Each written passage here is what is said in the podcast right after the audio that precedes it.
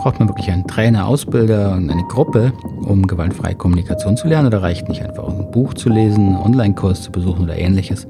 Wenn Sie solche Fragen interessieren, dann bleiben Sie dran. Darum geht es heute hier im Podcast Gewaltfreie Kommunikation und Persönlichkeitsentwicklung. Am Mikrofon, wie immer, Markus Fischer, der sich wie immer ganz tierisch freut, dass Sie eingeschaltet haben. An dieser Stelle auch mein ganz herzlicher Dank noch an alle Unterstützerinnen und Unterstützer in der GFK-Gemeinschaft auf Steady. Wenn Sie auch Lust haben, diesen Podcast gut finden, hilfreich finden, würde ich mich freuen, wenn Sie überlegen, ihn mit einer kleinen monatlichen Beitrag zu unterstützen. Dazu gibt es diese GFK-Gemeinschaft und da bekommen Sie auch noch ein paar andere Boni, wie zum Beispiel die Möglichkeit, hier bevorzugt Fragen einzubringen oder auch an Webinaren teilzunehmen. Gucken Sie einfach mal vorbei. Den Link finden Sie ganz einfach auf der Seite www.knotenlösen.com, Knotenlösen mit oe.com und da ist der Link zur GFK-Gemeinschaft. Würde mich sehr freuen. Braucht man denn wirklich zum Lernen von gewaltfreier Kommunikation einen Trainer und oder eine Gruppe? Ähm, die Frage mal gleich äh, im Vorhinein beantwortet, ja, brauchen Sie. Sie brauchen eine Trainer und Gruppe zwar nicht in jeder Phase des Lernens, aber wenn Sie wirklich ähm, daran interessiert sind, an der Haltung zu arbeiten, die Haltung zu integrieren, um die es ja geht in der gewaltfreien Kommunikation, dann werden Sie nicht darum herumkommen, irgendeiner Form eine Gruppe zu besuchen und vor allen Dingen auch mit einem Ausbilder zu arbeiten, der darin mehr Erfahrung hat. Jetzt werden Sie vielleicht sagen, ja, ja, klar, der Markus, der will seine Seminare verkaufen, ist ja logisch. Äh, will ich übrigens auch, aber ich kann es Ihnen sogar erklären, warum das sinnvoll ist. Also in den, im Lernen der gewaltfreien Kommunikation unterscheide ich grob drei Phasen. Die nenne ich meistens äh, erste Phase gewaltfreie Kommunikation lernen, zweite Phase gewaltfreie Kommunikation integrieren und dritte Phase gewaltfreie Kommunikation leben. Für die erste und dritte Phase brauchen Sie keinen Trainer und keinen Ausbilder und auch keine Gruppe. Aber für die zweite Phase, für die Phase gewaltfreie Kommunikation integrieren, brauchen Sie eine. Aber gehen wir mal die Phasen kurz durch, damit das vielleicht auch mehr Sinn macht. Die erste Phase, gewaltfreie Kommunikation lernen. Da geht es im Grunde im Wesentlichen darum, die vier Schritte erstmal kennenzulernen. Die kennen Sie sehr vermutlich schon, äh, sehr wahrscheinlich schon, wenn Sie jetzt hier zuhören, nur ganz kurz. Das sind immer die vier Unterscheidungen von ähm, Beobachtung von Bewertung und Gedanken unterscheiden, dann echte Gefühle von Pseudogefühlen von Gedanken unterscheiden, echte Bedürfnisse von Strategien unterscheiden und die konkreten Bitten lernen und sie von ähm, Forderungen, von der Haltung Forderungen und von vagen Wünschen unterscheiden. Wenn Sie die vier Schritte noch nicht kennen, ähm, hören Sie sich doch gerne die ersten Folgen hier im Podcast mal an. Da gehe ich auch darauf noch ein. So, diese vier Schritte muss man erstmal kennen, lernen, verstehen. Und dann gibt es den zweiten Teil, im Wesentlichen, das ist die Entwicklungstheorie. Äh, die Entwicklungstheorie beschreibt sehr grob verschiedene ähm, Bewusstseinsphasen, durch die wir hindurchgehen äh, als Menschen, also von, von geburtlich bis zum Erwachsenwerden und auch zu sehen, dass wir eben auch als Erwachsene uns noch weiterentwickeln. Und ähm, es wichtig ist, diese Entwicklungsphasen zu kennen, weil auf jeder Phase gibt es unterschiedliche Dinge, die wir lernen müssen und vor allen Dingen hat, entwickelt jede Phase auch äh, unterschiedliche Schattenseiten. So, und diese Theorien, jetzt mal sehr grob, diese beiden Theorien, also die vier Schritte und die Entwicklungstheorie, ähm, die muss man erstmal kennen, weil das macht die Basis der gewaltfreien Kommunikation aus. Und die können Sie natürlich auch äh, aus einem Buch lernen oder aus einem Online-Kurs lernen. Beim Buch äh, sieht es da ein bisschen eng aus. Zu den vier Schritten gibt es natürlich Bücher, da empfehle ich immer noch am besten das von Marshall Rosenberg, das Einführungsbuch oder dann auch das Interview, was mit ihm mal gemacht wurde. Das heißt, glaube ich, gewaltfreie Kommunikation, Konflikte lösen mit gewaltfreier Kommunikation von Gabriele Salz. Das, äh, das ist ein sehr, sehr schönes Buch, weil es auch sehr persönlich ist und viele einfach in Interviewformen einen schönen Einblick in die Haltung auch gibt. Und in seinem Grundlagenbuch Gewaltfreie Kommunikation im Jungfermann Verlag beschreibt er im Wesentlichen die vier Schritte. Die vier Schritte finden Sie aber auch mittlerweile im, im Internet äh, ausreichend. Ähm, wo es ein bisschen enger wird, ist im Bereich Entwicklungstheorie, also die Verbindung dieser vier Schritte mit Ent Entwicklungstheorie, die finden Sie im Moment noch nicht so häufig. Äh, deswegen schreibe ich ja auch ein Buch, weil ich das für sehr wichtig erachte. Also da müssen wir ein bisschen warten. Oder natürlich auch im Online-Kurs äh, können Sie das sich gerne angucken. oder in irgendeiner anderen äh, Online-Übersicht äh, einfach mal googeln Entwicklungstheorie oder Spiral Dynamics, da finden Sie die wesentlichen Grundlagen. Spiral Dynamics, diese Theorie verwende ich in abgewandelter Form. Ähm, wenn Sie das googeln ähm, unter Professor Graves, schreibt sich G-R-A-V-E-S. Ähm, Spiral Dynamics, da finden Sie die Grundlagen. So, da können Sie also sich im Grunde den, den Schritt GFK lernen, den können Sie sich ohne Gruppe und ohne Trainerausbilder äh, selber zusammenbasteln. Das ist also kein Problem. Anders sieht das aus bei der zweiten Phase, die Phase gewaltfreie Kommunikation integrieren. Das ist im Grunde die Phase, wo Sie das, was Sie gelernt haben, ähm, wirklich auf einer anderen Ebene nochmal äh, verstehen müssen und durcharbeiten müssen kann man sagen, das ist so ein bisschen die Phase, wo die Theorie vom Kopf ins Herz rutschen muss oder wo vom Verstehen von den emotionalen Prozessen und von den inhaltlichen Prozessen, um die es in der gewaltfreien Kommunikation geht, zum Erleben zu kommen. Und das ist eben ein Riesenunterschied. Das können Sie ein bisschen vergleichen, ähm, zum Beispiel, wenn wir über das Kochen sprechen, Kochen lernen. Ja, jetzt können Sie äh, ohne Ende Kochbücher lesen und können sich dann sicher auch äh, über die Inhalte und äh, über die Zutaten unterhalten, können sich da alles mögliche Wissen aneignen. Wenn sie aber nie gekocht haben, äh, werden sie nie erfahren, welche Probleme und Herausforderungen dann im Prozess selber nochmal auftreten. Das ist eben ein Riesenunterschied, ein Kochbuch zu lesen und selber zu kochen. Und ganz ähnlich ist es in der gewaltfreien Kommunikation. Und für diese Phase brauchen Sie eben äh, sowohl einen, einen Anleiter, einen Lehrer, einen Trainer, einen Ausbilder und sie brauchen eine Gruppe aus unterschiedlichen Gründen. Der Lehrer in so einer Gruppe, können Sie ein bisschen vorstellen, ist wie der Koch mit Erfahrung. Ja, das ist kein perfekter Mensch. Es geht nicht darum, auch nicht in der gewaltfreien Kommunikation, dass jetzt da jemand, äh, was weiß ich, hoch erleuchtet sitzt und keine Probleme mehr hat im, im Leben. Ganz im Gegenteil. Ich als Trainer, Ausbilder stehe vor gleichen Herausforderungen wie Sie, äh, auch wie alle meine Teilnehmer. Ich habe nur ein bisschen mehr Erfahrung, wie man mit den emotionalen Prozessen, Zuständen und inneren äh, Themen umgehen kann, wie eben meine Teilnehmer. In der Hinsicht bin ich meinen Teilnehmern ein Stück weit voraus. So wie ein Koch äh, ein Stück weit voraus ist, wenn sie beim Kochen lernen wollen. Und das hat eben den Vorteil, mit jemand äh, zu lernen, der weiß, was man eigentlich lernen muss und vor allem auch, wie man es lernen muss. Das heißt jetzt nicht, dass es da keine Weiterentwicklung gibt und dass das perfekt ist und dass das die endgültige Form ist, äh, Sie können bei unterschiedlichen Köchen sicher unterschiedliche Dinge lernen. Und viele, viele Dinge werden sich ja auch überschneiden, sodass Sie sehen, aha, das muss man einfach gelernt haben als Koch. Und das ist auch eine gewaltfreie Kommunikation. Da müssen Sie bestimmte äh, Dinge eben gelernt haben und auch wissen, wie Sie sie lernen. Also zum Beispiel, was wirklich äh, Empathie bedeutet, kann man drüber reden. Und es macht einen riesen Unterschied, Empathie zu erleben. Und Empathie kann man eben im Grunde nur über das Erleben wirklich lernen. Und dafür braucht es jemand, der diese Empathie beherrscht, der genug Erfahrung und auch das Vertrauen gewonnen hat, dass Empathie äh, funktioniert. Und genau das ist es, was Ihnen ein Trainer, ein Ausbilder in so einer gewaltfreien Kommunikation im Grunde dann vermitteln kann. Er leiht Ihnen quasi seine Erfahrung eine Zeit lang. Und diese Erfahrung können Sie eben unmöglich über ein Buch bekommen und auch nicht über einen Online-Kurs. Denn diese Erfahrung müssen Sie einfach selber machen. Also da ist so, kann man auch sagen, Sie können über Erdbeereis sprechen, aber Sie wissen nicht, ob Ihnen Erdbeereis schmeckt und wie es schmeckt, wenn Sie es nicht probiert haben. Und die besondere sag ich mal, Qualität der Empathie, die ähm, Qualität wirkliche Gefühle dann mit eigenen Bedürfnissen in Verbindung zu bringen und auch mit ähm, biografisch stimmigen Erfahrungen in Verbindung zu bringen.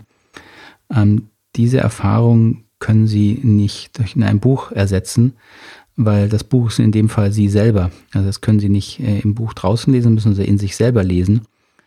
Und um da die richtigen äh, Geschichten zu finden, dabei hilft eben ein, ein äh, erfahrener Ausbilder, ein erfahrener Trainer, der Ihnen eben eine Anleitung geben kann und auch eine emotionale Unterstützung geben kann, diese äh, Gefühlsprozesse, Bedürfnisprozesse in sich wahrzunehmen, zu sortieren, eine Sprache dafür zu finden. Und das ist eben das, was wir dann Selbstempathie oder Empathie nennen. Und das macht ja einen wesentlichen Teil aus in der Arbeit an der eigenen Haltung. Denn die äh, Arbeit an der eigenen gewaltfreieren Haltung bedeutet ja, dass sie ihre eigenen blinden Flecken und Schattenseiten und äh, unterdrückten emotionalen Themen aufarbeiten, nochmal bewusst anschauen, damit sie sich weiterentwickeln können. Und das passiert eben normalerweise nicht, wenn sie das alleine vor sich hin machen, weil ihr Organismus über Jahre, Jahrzehnte diese ganzen Themen gut weggepackt hat, aus gutem Grund und auch sinnvollem Grund. Denn meistens sind es das mit viel emotionalen Schmerzen, Traurigkeit, Wut, also heftigen Emotionen verbunden. Und die möchte man sich nur gut angucken, wenn man wirklich sicher ist, dass man äh, diese, äh, diese schmerzhaften Erfahrungen nicht nochmal äh, in einer unguten Form nacherlebt, sondern in einer sinnvollen und sicheren Rahmen nacherlebt. Und diesen sicheren Rahmen, den schaffen im besten Falle eben die Ausbilder in gewaltfreier Kommunikation, ähm, um diese Themen anschauen zu können. Und dafür braucht es eben diese Erfahrung. Die Gruppe braucht es äh, in der Ausbildung, weil die äh, anderen Menschen ihnen in, in der Kommunikation eben ihre blinden Flecken und Schattenzeiten auch aufzeigen. Nicht, dass man jetzt da direkt fragen muss, du sag mir mal meine Schattenseiten. Nee, das geht ja viel einfacher in, also in unseren Ausbildungen zumindest, ähm, wir machen ja keine Rollenspiele, bei uns geht es immer ums echte Leben. Das heißt, man diskutiert dann auch über echte Themen, über wesentliche Themen, natürlich auch im Zusammenhang mit der gewaltfreien Kommunikation, über Weltbilder, über Glaubensthemen äh, und so weiter, über Tabuthemen. Und wenn Sie in einer Gruppe mit acht, zehn Leuten mal solche Themen diskutieren, dann stellen Sie ganz schnell fest, oh, da ist ja eine Meinung, die finde ich, finde ich doof, verstehe ich nicht, mag ich nicht, sehe ich ganz anders. Und schon sind Sie in einem emotionalen Prozess der inneren, der vielleicht der Ablehnung, dann geht es erstmal gegen das Thema und wenn dann der Mensch mehrere Themen in der Richtung hat, dann haben sie plötzlich eine persönliche Abneigung und schwupps sind sie in der Nähe von einem blinden Fleck oder einer Schattenseite, wo sie bemerken, dass sie einen anderen Menschen bewerten, abwerten.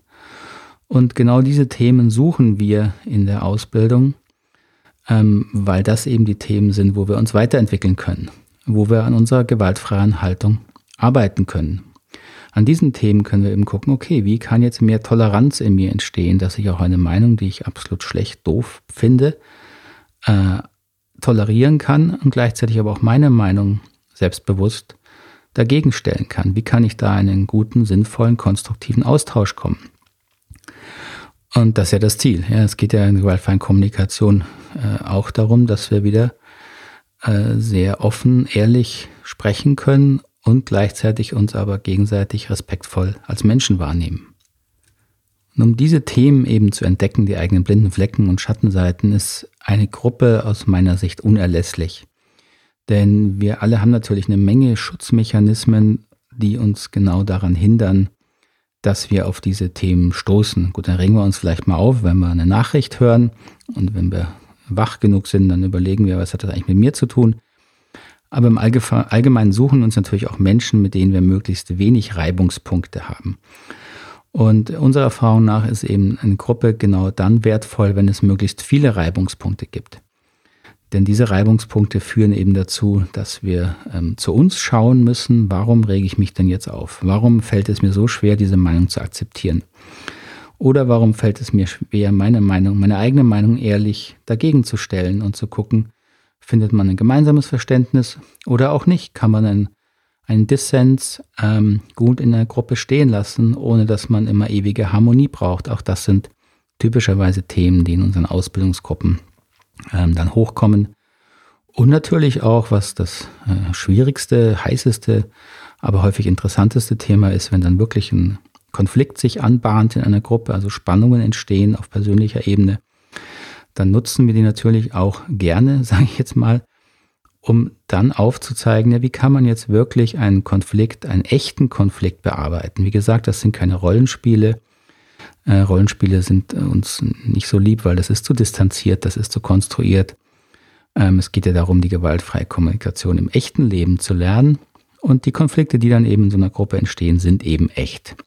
Weil die Spannung, die dahinter steht, echt sind, weil die Gefühle echt sind. Und dann kann man erleben, zum einen, wie schwierig es ist, teilweise wirklich diese Themen wieder aufzulösen. Da lernt man auch eine gesunde Demut, ähm, was oft behauptet wird, der Konflikte lassen sich ja ganz leicht lösen. So ganz leicht ist es eben manchmal nicht. Aber es ist eben dann auch sehr, sehr schön zu sehen, wenn sich diese Spannungen wieder auflösen, wenn Menschen sich wieder äh, wahrnehmen können als ein Mensch, der auch nur in der Gruppe ist, um seine Bedürfnisse zu erfüllen, der die gleichen oder ähnliche Verletzungen hat und die gleichen und ähnliche Ängste hat. Und wenn wir das wieder wahrnehmen können, dann äh, entsteht wieder diese, diese Verbindung, die kurzzeitig abreißt, wenn Menschen sich gegenseitig anfangen zu bewerten. Und das ist für alle dann natürlich ein, schön, ein sehr schöner Moment, auch ein sehr entspannender Moment. Und das ist im Grunde unser Lernansatz für diese zweite Phase, wenn es darum geht, gewaltfreie Kommunikation zu integrieren, dass man möglichst häufig lernt, und zwar erfährt, nicht nur im Kopf lernt, sondern direkt erfährt mit dem ganzen Körper und ganzen Bewusstsein. Diese Arbeit mit Gefühlen und Bedürfnissen macht Sinn und funktioniert. Und wenn man das ein paar Mal gelernt hat, ähm, dann wächst die innere äh, Sicherheit, dass man eben dann das Gelernte, sowohl das Theoretische aus der ersten Phase als auch das äh, Erfahrungslernen aus der zweiten Phase, eben in die dritte Phase tragen kann, die da heißt gewaltfreie Kommunikation leben. Gewaltfreie Kommunikation leben ähm, ist im Grunde das, wenn Sie, wenn wir nochmal unser, auf unser Beispiel zurückkommen mit einem Koch, da haben Sie also, Sie kennen die Theorie, Sie wissen das, was man wissen muss aus der ersten Phase. Sie haben genug Erfahrung gesammelt in der zweiten Phase mit Unterstützung von einem erfahrenen Koch. Und jetzt gehen sie eben ins eigene Kochleben und äh, werden sich da ausprobieren. Und da werden sie feststellen, dass sie einen ganz eigenen Stil entwickeln, dass sie auch manche Regeln, die sie gelernt haben und die für ganz wichtig äh, erachtet haben, wieder über, über den Haufen schmeißen. Und das gehört eben auch dazu. Und das gehört auch in der gewaltfreien Kommunikation dazu. Damit meine ich, dass wir da in dieser Phase, also in der dritten Phase, nicht mehr groß drüber nachdenken sollten und müssen, oh je, habe ich jetzt Bedürfnisse, welche Bedürfnisse, in welcher Phase bin ich jetzt, sondern ganz im Gegenteil, da müssen wir wieder äh, möglichst uns trauen, spontan, authentisch zu kommunizieren und natürlich werden äh, dann äh, Probleme auftreten, wir werden Konflikte haben und, und, und. Aber das ist ja kein Problem. Das Leben besteht aus Konflikten, aus Problemlösung, aus Missverständnissen. Und wenn wir aber gelernt haben und die Erfahrung gemacht haben, dass sich diese Themen wirklich gut auflösen lassen, dann gehen wir da etwas entspannter ran und können ähm, wirklich auch Sinnvolles und Hilfreiches beitragen für andere Menschen, die diese Erfahrung vielleicht noch nicht gemacht haben.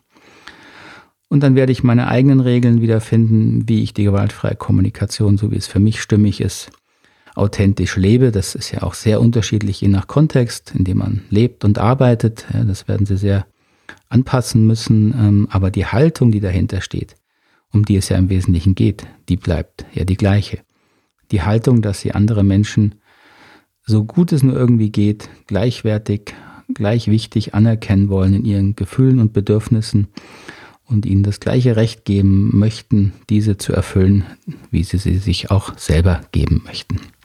Das ist ja das Ziel der gewaltfreien Kommunikation. So viel zum Thema, warum Sie also doch für eine bestimmte Phase im Lernprozess eine, äh, eine Gruppe und einen Trainer, Trainerin, Ausbilder brauchen und sich suchen sollten. Wenn Sie dazu noch Fragen haben, bitte gerne in die Kommentare schreiben. Die Kommentare können Sie am einfachsten auf der Homepage loswerden. Wie gesagt, unter www.knotenlösen mit oe.com. Wenn Sie da auf die Podcast-Seite äh, gehen, da finden Sie unter der jeweiligen Episode können Sie Kommentare schreiben. Oder Sie können mir natürlich gerne auch wie immer eine WhatsApp schreiben oder auch Sprachnachricht. Äh, freue mich immer über alle Kommentare und Fragen. Ganz besonders freue ich mich, möchte ich noch kurz loswerden, bitte über ähm, Rezensionen und viele, viele Sternchen auf all den Podcast-Apps, ähm, wo Sie die, diesen Podcast hören. Also meistens vielleicht Apple Podcast, iTunes. Da ist immer noch das Hauptverzeichnis, würde mir sehr helfen. Einfach weil der Podcast dann besser gefunden wird und noch weiter Verbreitung findet. Soweit erstmal. Ich wünsche Ihnen noch einen ganz schönen Tag, einen schönen Abend oder eine gute Nacht, wann immer Sie diesen Podcast hören. Ich freue mich, wenn Sie mir treu bleiben. Bis zum nächsten Mal. Tschüss, Ade.